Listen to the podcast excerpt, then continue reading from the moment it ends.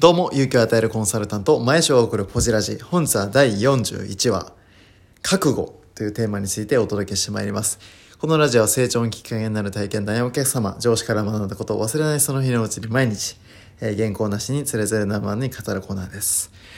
今回41は覚悟というテーマですけども、まあ、今日実はあの、ある講演会の方に足を私運んでおりましてですね、いつもこう、どちらかというと話をする立場の方が多いですから、非常に勉強になったので、そのアウトプットはできればというふうに思います。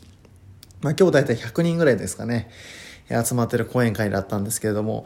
一番こう感じたのはですね、この主催者の方の覚悟でした。まあ、これ何かというと、自分自身で絶対に結果を出すんだというふうにやっぱ決めて、えここに臨んでる。すなわちできてもできなくてもいいものではなくて絶対にやり遂げるっていう覚悟を決めた上でこの会を運営してるっていうえその思いっていうのが一番伝わってきました。どうでしょう？皆さんこう今取り組んでいる仕事や今チャレンジしてることにどれぐらいこう覚悟を持って取り組めてますでしょうか？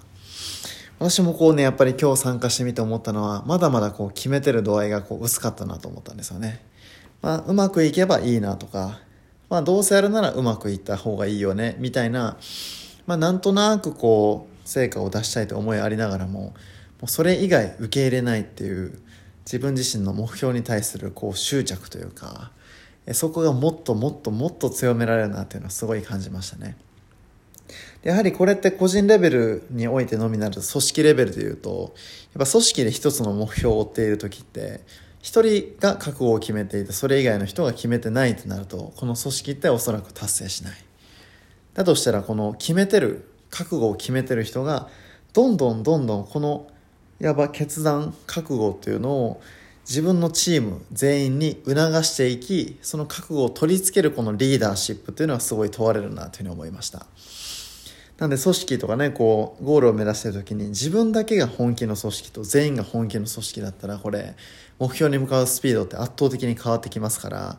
やはり自分のみならず自分のチーム自分の周りの人がこう本気で後ろの扉閉めて過去は決められるような関わりをしようと思ったら結局やっぱりその張本人が決めてないとこれ伝わらないなというふうに思いました。なんでね、こう、うわ全然決めてないんですよね、メンバーのみんなって言ってる時は、おそらくその主催のトップの人間決まってないかもしれないと。ですからね、こう私も今一度、まあ、自分自身のこの、まあ、仕事においても、やはりもっと、えー、多くの経営者の方にこの情報を伝えるんだっ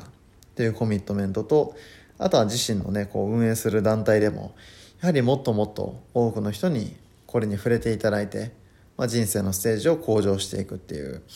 まあ、それぞれ自分自身のね、こうなんとなくやるのではなく、まあ、今日の回の話にもありましたが、まあ、我々もあの自分一人の命ではなく、これまで先人の方、まあ先祖ですよね、が生きてきて、だからこそ今自分たちはここにいるとしたら、どれぐらいこの与えられた命の価値っていうのを日々感じているのかっていうことですよね。